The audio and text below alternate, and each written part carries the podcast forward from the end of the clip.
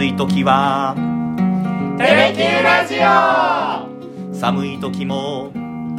テレキューラジオ。家でも外でもどこでも聞ける。ちょうどいいぬくもり。テレキューラジオ。ひげごじと勇気のさだでダラダラ行かせて24回目の放送よろしくお願いします、よろしくお願いします。えーニューアルバムの発売から1週間が経ちました。はい。結構もう聞き込まれてるんじゃないですか、聞き込みました。何度も何度も聞きました。まあ、先週キーをやりまして、はい。でもあの全体的な印象としてはどんな印象をお持ちですか？そうですね。やっぱり改めて、うん。キーウから遠く離れてはい、素晴らしい楽曲だなってね、うん改めて感じましたし、うんうん。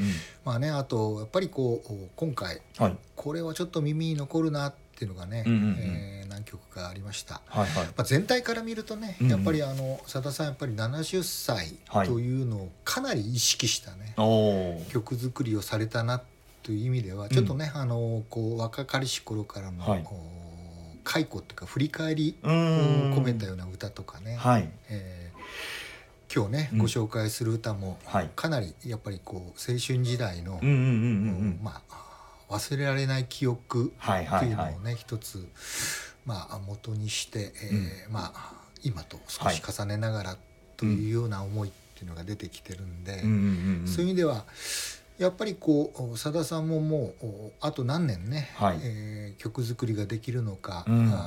ステージに立つことができるのか、はい。まあ、そういうこともかなり意識しながらうの曲作り、えーしかも、まあ、パフォーマーとしてね、はい。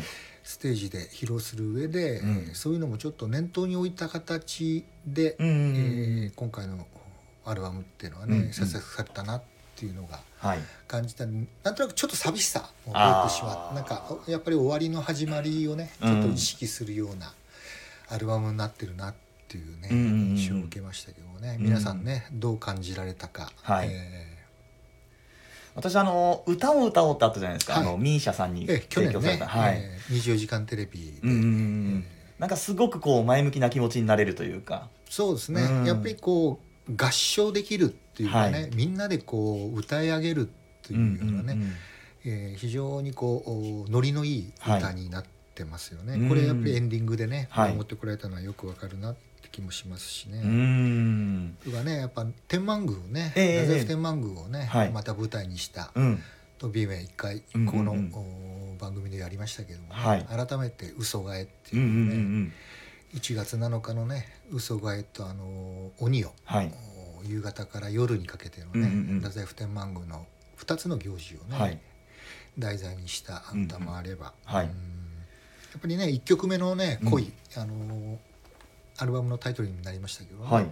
先週のね、あのーミュージックフェアで、ええー初めてはい。テレビで歌われましたけどね、うんうんうん。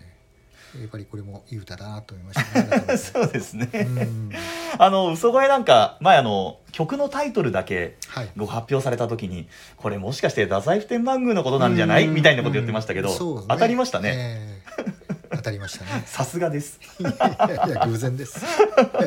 さあさあそんな中なんですが、はい。今日の一曲ですが。え、うん。もうこれはね私とゆうきくんの、うん。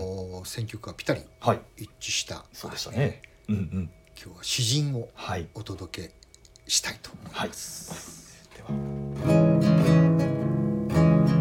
桜日和の人のしごろのメトロ駅前歩道橋の影。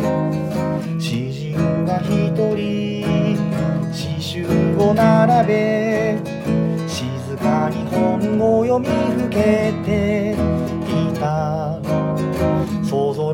過ぎてゆく若者たちそれぞれの悩みを胸に秘めて流行りのサルトルそして僕は遠ざかるシュプレヒコール。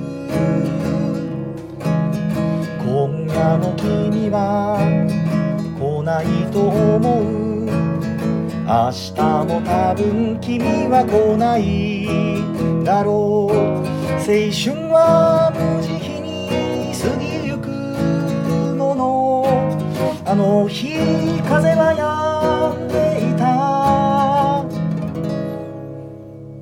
うんというちょっと独特なというか。ですね、えーまさにでもまあさだまさしの世界だなと思いますけどもね、はい。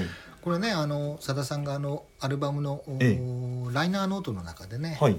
実は高校の時のうん。後輩っていうのがはいはい。一つモデルになってるんだっていうね、えええええー話を書かれてますけどね、うん。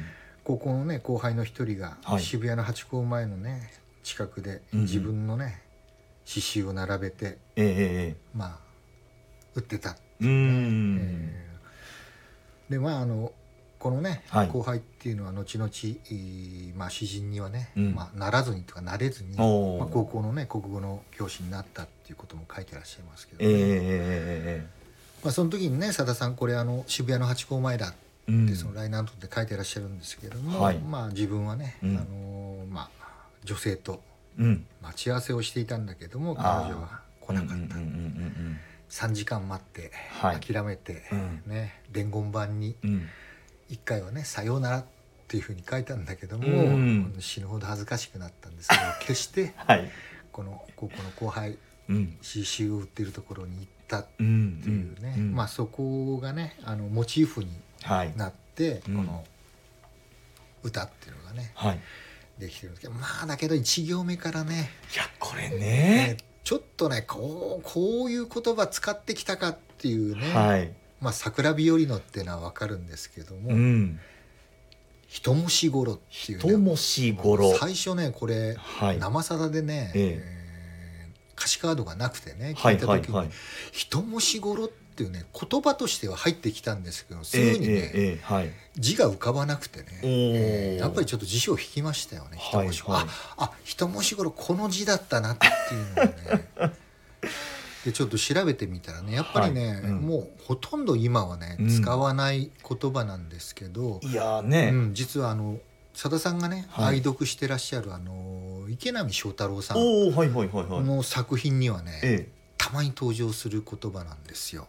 あそうですか、うん、これ、まあ、いわゆるね火を灯す頃ということなんで、もはい。う字を見ればね明らかなんですけれども、うん。はいはいはい。まあ明かりを灯す時刻ってうんいううんことでね、うんうんまあ、夕暮れ時っていうのをね、はい。意味する言葉なんですけどね、うん。まあここれもいわば古風な言葉というか、ね、そうですよね。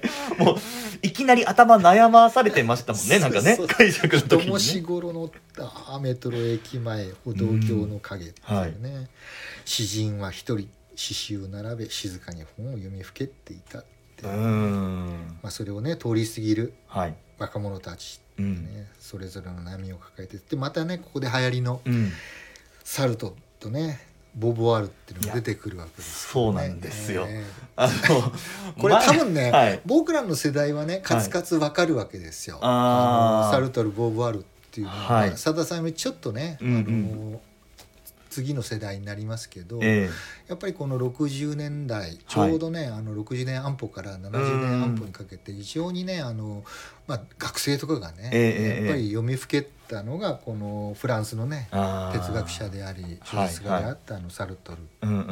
でこの方ねすごいんですけど、はい。あの初めてね、うん。ノーベル賞をねはい。自らの意思で辞退した方でもあるわけですよ。あそうなんですかそれぐらいね、ええ。あの人の評価客観評価っていうのを非常にまあなんていうかそういう権威権威主権威権威主義っていうのをね、はい。嫌った方でもあるんです。えで、ええええ。えボーヴォワールっていうのが実はね、うん。奥様なんですよ。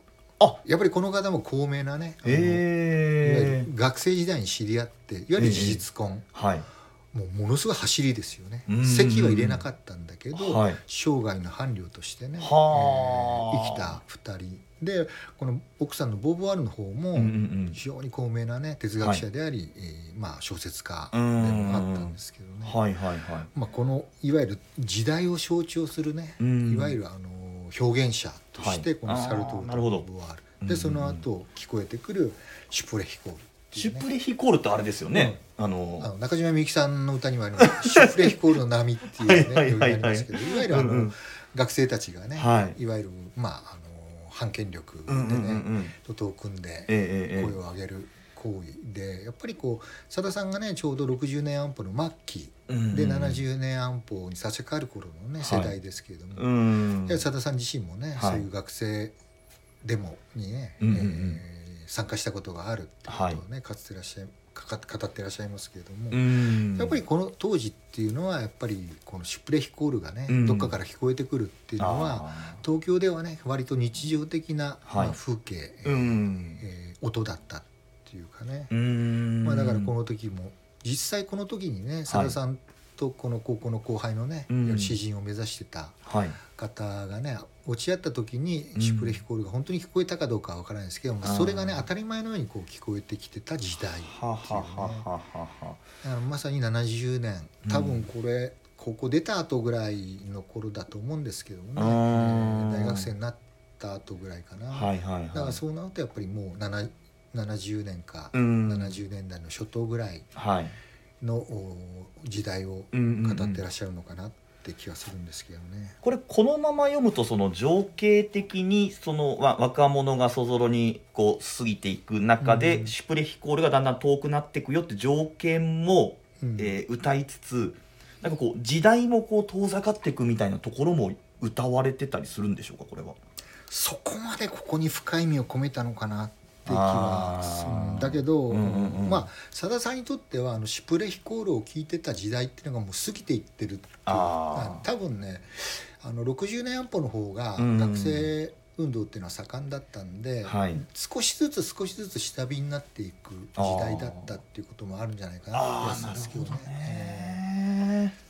でさっきねうん。言ったようにあのさださんの「待ち人は来たらず」っていうことでね、うん。その後も、うん今夜も君は来ないと思う」明日も多分君は来ない」だからあ待ち合わせをね忘れたわけではなくて、はい。もうこれは多分二度と会えない、うね。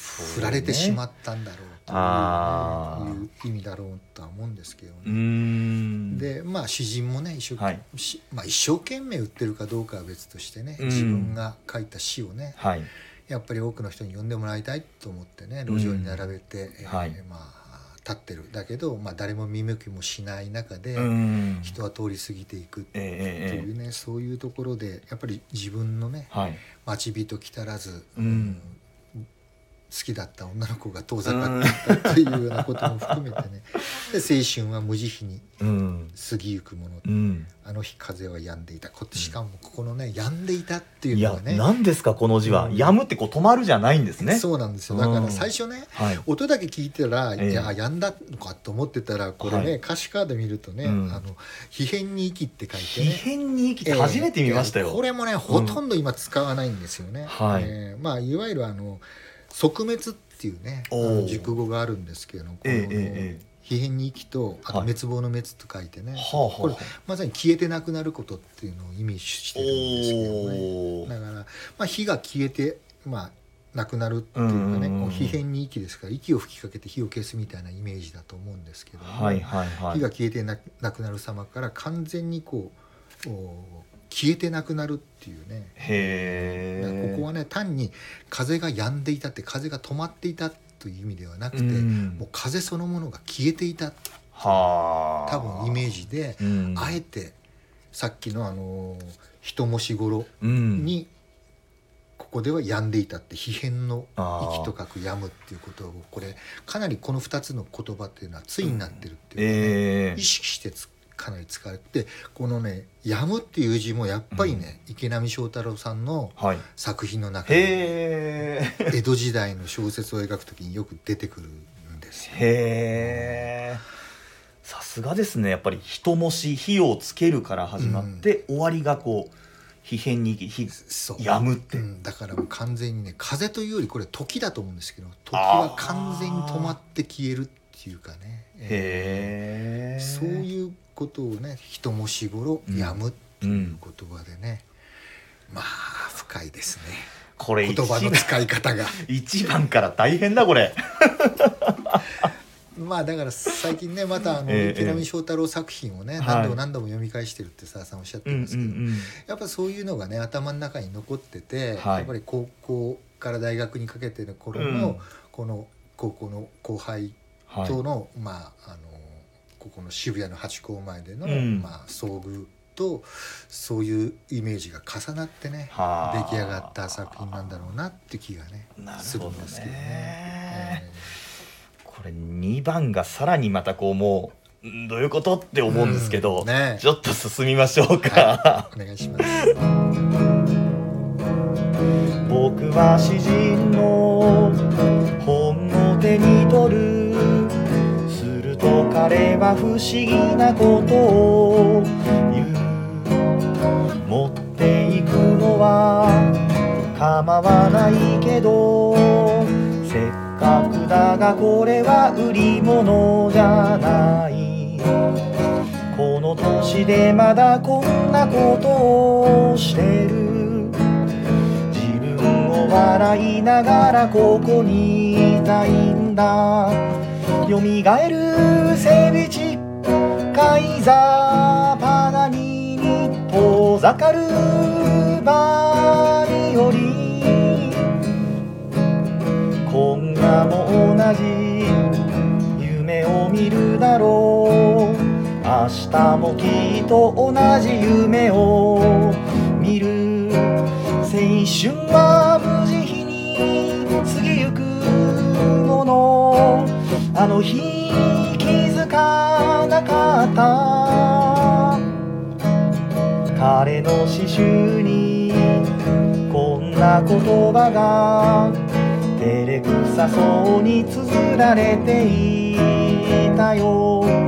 君の名前を教えて仲良くなりたいんだ。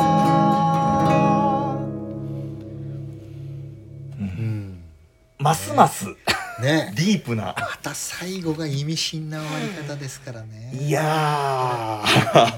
ごめんなさい。わかりません。教えてください。えー、2番のねベースになってることもね、うん。このライナーノートの中の後半にね、はい。えー書かれてるんですけどね、ええ。ーで彼のね、うん。えーところに出かけていってはい。彼の詩集を手に取るとうん。僕に気づいた彼は照れて動揺し、うん。先へ差し上げますと言ったと。うん。僕は2冊を買ってはい。代金を渡し、うん。彼を食事に誘った。はい。広げた詩集を一冊一冊丁寧にボストンバッグに詰め込んでいく彼の顔を今も忘れない。うん。まあ売り物じゃないっていうのはね、はい。えーまあ浅田さんはね、うん。差し上げますって言われたけども。はい2冊分のね代金を払って、はい。でさらに食事に誘ったっうんていうね。まあねこの年でまだこんなことをしている自分を笑いながらここにいたいんだっはい。ていうね、うん。まあすごく自虐的な言葉ですよね。ん。だから分かってるんだと。自分がね、はい。うん詩で飯を食っていく才能はないことは分かってるんだけども、うん。うんうんまだはい。ここで詩集を売り続けてるというね、うん。そういうなんていうか非常にうん諦めなきゃいけないんだけど、はい。諦められないっていうね。あそういう非常になんていうか、まあ、多感なあの、うん、これがね多はい。分二十歳過ぎぐらいーなのかうん。うん、私はそういうイメージでねこの歌を聞いたんですけども、ええ。大学も出るか出ないかっていう時に、はいうん、もうみんな就職していこうとしている時にええいま、未だにこんなことをしているっていうね、うん。そんなね自分を笑いながらここにいるんだっていうようなうね、ん。うん。でその後にね、はい。やっぱり今度はさださん自身が投影されるわけですよね。ええ。ここまではその詩人のことについてこうまあ文字を見るとこう歌ってるような感じもしますけれども、多分その時にはい。さださん自身もうん。この詩人と重なったんだと思うんですよね。あね、前もお話ししたように、ええええ高校2年生の時にねうん。国学院高校の時に、あはい。まあ、バイオリニストになる夢をねうん。諦めて、はい。えーもうまあなれないんだと。うん。でも諦めきれないっていうことでね、やっぱりノイローゼになってうん。108時間、はい。眠れない日々を過ごしたっていうところから、うん。宗教書哲学書を読みふけりねはい。自分は一体ね何者かっていうのをねずーっとね模造紙に書き綴って消していったら、うん。うん。何のために生きてるんだっっていうね、はい。答えが出てきて、ん。そこでノイローゼが治ってねええ45歳までは仮の人生だっていうねうん。吹っ切ったことでねはい。前を向けたんだけど、うん。ただそれはねあくまで自分の中で、まあ、ある程度整理ができただけであってそれでもやっぱりさださんはねはい。当然もう引きずるわけですよね。うん。でここで蘇ったのが、はいセビチック、うん。カイザー、はいパカニーニっなんでしょていうね。このまたねこれねやっぱりクラシック特にねうはい。バイオリンへの理解がないとええ。全くわからない言葉なんですね。いやもうねハテナマークがいっぱい飛びましたうねん。このセビチックっていうのはね、はい。チェコのバイオリニストなんですけれども、えええただこの人バイオリニストというよりも、はい。いわゆるそのセベチックの教本っていうね、あ教バイ本、うんを書いた人なんですよ。いわゆる、はい。その基礎テクニックを学ぶならもうこの人のお楽譜って言われるぐらいバイオリンの初心者のはい。バイブル教本はの、あまあ、作者でもあるわけですね。で次に出てくるこのカイザーっていうのがねカイザー。うん。これはドイツのやっぱりバイオリニストで、はい。バイオリンの先生でもあるんですけども、ええ。カイザーが書いたうん。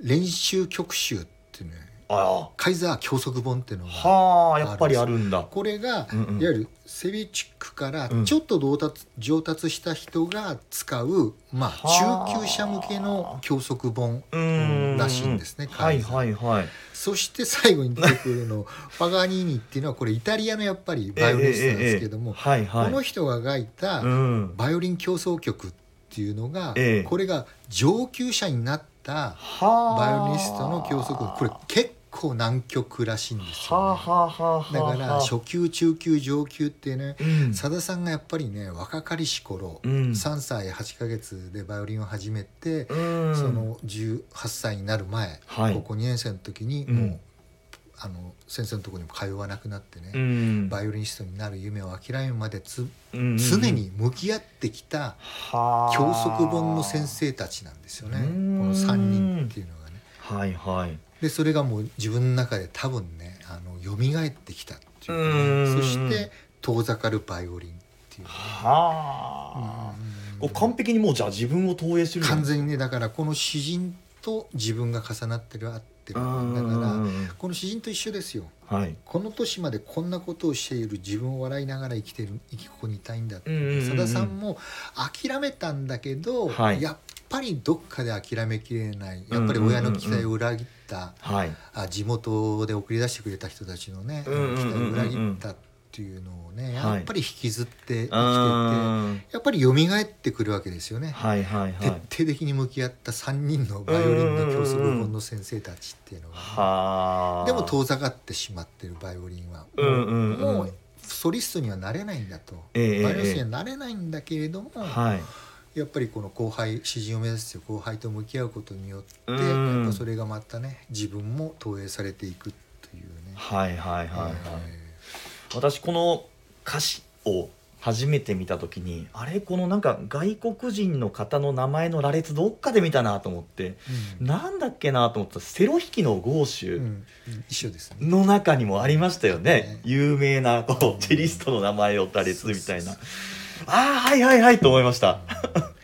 ね、うん。私もね今回改めてこうんうんうん。の3人の方のことをね、はい。やっぱり調べましたけど、うん。あそうだったのかってういうね、んうんうんうん。当然僕もバイオリンは素人なんでですね、はい。えー。でかつかつね、こうん。のやっぱりカイザーとバカニーニっていうのがね、セベチックっていうのがね、はい。分かんなくてですね。ああカイザーはなんか聞いたことあるけどでもバイオリンのカイザーなのかなんか別のところのクラ方なのか。クラシックでね、で今夜もね同じ夢を見るだろうって、はい。うんうんうん。明日もきっと同じ夢を見るっていうね、はい。多分そういう同じことなんですよね。諦めたんだけど、はい。諦めきれないなんかそういうねもがき続けているうんさだまさし。はい。同じ夢を見るっていうね、うん。夢を追って諦めきれない、はい。なんか夢の残骸みたいなものをね。まだうん抱えながらね、はい。なんとなく自分をごまかして、うん。もう無理だからって言い続けてるんだけども、うん。夢の残骸をねまだ背負っているねあー。さんがここにいるっていうかね、多分バイオリンの夢を見るわけですよね。あーそういうことなんですね。うん。青春は無慈悲に過ぎゆくものって、うん。あの日気づかなかったっていうね。はそうやって過ぎていくんだけど、あうん。あの時は気づかないわけですよ。一生懸命もがいてるからですある種なんかこう自分の人生を振り返って今だからこうさださんが書ける曲っていう感じもしますよね。忘れたことがない記憶だってね、うん。このライナードーンの中に書かれてるんですけどじゃあええなぜ今、はい。形にできたのかって言ったら、うん。やっぱり今になってはい。あの時に大切なものっていうか、うん。それをようやく整理して、はい。えー歌詞にしてうん。楽曲にまとめれるだけの、はい。やっぱりこうなんか自分なりのねうん。冷静さというか、そういう達達観した部分はあったんだけど自分の思い出をはい。達観して見つめられる年にようやくあー。慣れたのか何かねきっかけがあってはい。この後輩のねことを思い出したのか、でようやくまあ自分の中の、まあ、苦い記憶っていうかね、ええ。えー淡い記憶をねはい。整理できたんだろうなと思うんですよね。最後のねこのし締めですよね。ーいやそうですよ。この締めの刺4行繍にこんなことがうん崩れて「君の名前を教えて仲良くなりたいんだ」っていうね。どういうことなんでしょうか。うん。このねうん。刺繍のセリフを最後に持ってこられたっていうのがね、はい。うん。うん。だからやっぱり孤独ということなのかなって気もするんですけどね、うん。ただねちょっとまだ聞き方というかね、ええ。あの読み込み方あが足りないのか、うん。ここをねまだ私も自分の中でね整理しきれてないんですよね。ええ。あーこれ結構なんかいろいろ解釈ができそうだし、割れそうだし、うん。印象的ですよね。詩人のが残したこの2行「君の名前を教えて仲良くなりたいんだ。うん」終わりじゃないですか、皆さんはどう解釈しますかうんね。ね。リスナーの方でね、うん。私はこう思うっていう意見があればね、はいぜひ聞かせていただきたいなと思いますし、えーまたね私も今後ねこううん読み込ん。で、うんうん聞き込んでね、はい。自分の中でもう一回整理ができたらね、うん。またその解釈もねはい。どっかでご披露できればとは思いますけど。も、うーん。ちょっと謎を残す楽曲といいますか、まあ、かなりこう世界観がうんこう独特な上にこう具体性がね。そうですね、うん。だからライナーノートだけでははい。まだ読み解けない、ああちょっとね70歳さだまさしが振り返る、まあ、50年前のねはい、記憶と今うん。というかね、うん。そういうなんか。でもねそういうのがね、はい。やっぱねさださんの楽曲っていうのはあるんでうん、一、回聴いて終わりにならないんですよ。ね。深みにはまっちゃうね。そう。そこをね考えるのがまたね、はい。あの楽しみというかね。そうですね、えーで多分ねこれからまた何度も聞いていくと思うんですけどね、えええ聞き込むことでまたね、はい。ちょっと聞き方が変わっていくだろうし、あうんまあ、さださんがねステージで歌われるのまだ聞いてないんでね、ああそうですよね、えーうんうんうん。まあ、もしかしたらね、はい。もう苦しんでね私自身がさださんに教えてって。それもありですね。でもまあ言わないでしょうね、えーそこはねうん。お前が思った通りに聞きゃいいんだよって、ああ多分さだそうですねさん言うだろうと思ってますけどね、うん。あのこの曲をあの生さだでこうさださんがご披露されてはいすぐにあのコピーされた方がいらっしゃったじゃないですか。いらっしゃいましたね。完璧でしたね。いや本当。で我々こうプロだプロだって絶賛しましたけど、うん。あれ実はプロの方じゃないんですってね。でしたね。もうそれもびっくりですよ。ね、うん。だけどね録音されてるのもねなんかこうね、レコーディングスタジオみたいなところだったんで、えええええええあの歌のうまさギはい。ターのうまさも含めてね、これはプロだろうなと思ってた。え いやすごい方がね。素晴らしいねギタリストがいるんだなと思いました。だってさださんがこの歌詞の歌詞カードもだってまだね発売されてないから出てない段階で、う、もうほぼほぼ完璧な歌詞でね。だから北もしごろもね、うん、えー、ちゃんとね、はい、きちんと歌ってらっしゃいましたしね、ねえー、えー、えー、耳が素晴らしいんでしょうね、うん。素晴らしい。負けられませんよゆきくん。ちょっとレベルが高いなと思いつつ。いやいやでもね、うん。リリース前にねはい「キーウから遠く離れて」をやりましたしいやー。リリース直後にはい。詩人はやりましたから、いやもう本当にもう恥ずかしい。ぐらいいきますか。いいですね。結構でもあれですよね。なかなかこう次の曲っていうところでなかなかあれいかりません。本本命いきませんねねもう6月にね、うん。入ってしまいましたしね、はい。えーまたね、うん。中旬以降はね本格的にね、はい。えー恋ツアーがうん。スタートいたしますけれども、ええちょっと考えましょうねまた次ね。なんか毎回毎回最近考えてますけれども。うんそうね、うん。もう夢供養もねもう、はい。満を持してね、うん。待機してるんですけどね、え ーもう調べ終わっております このお方は。まあそんな中でじゃあまあまた作戦会議ですかね。そうしましょう。うん。わかりました。じゃあそれでは今日はこの辺りで失礼いたします。今日は詩人でした。ありがとうございました。ありがとうございました